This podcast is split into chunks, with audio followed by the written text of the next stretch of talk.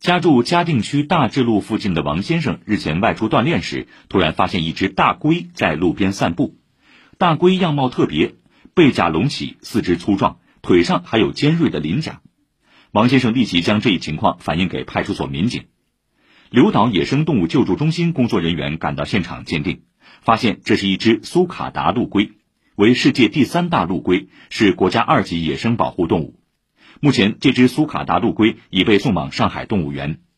以上由记者顾春林、通讯员滕少华报道。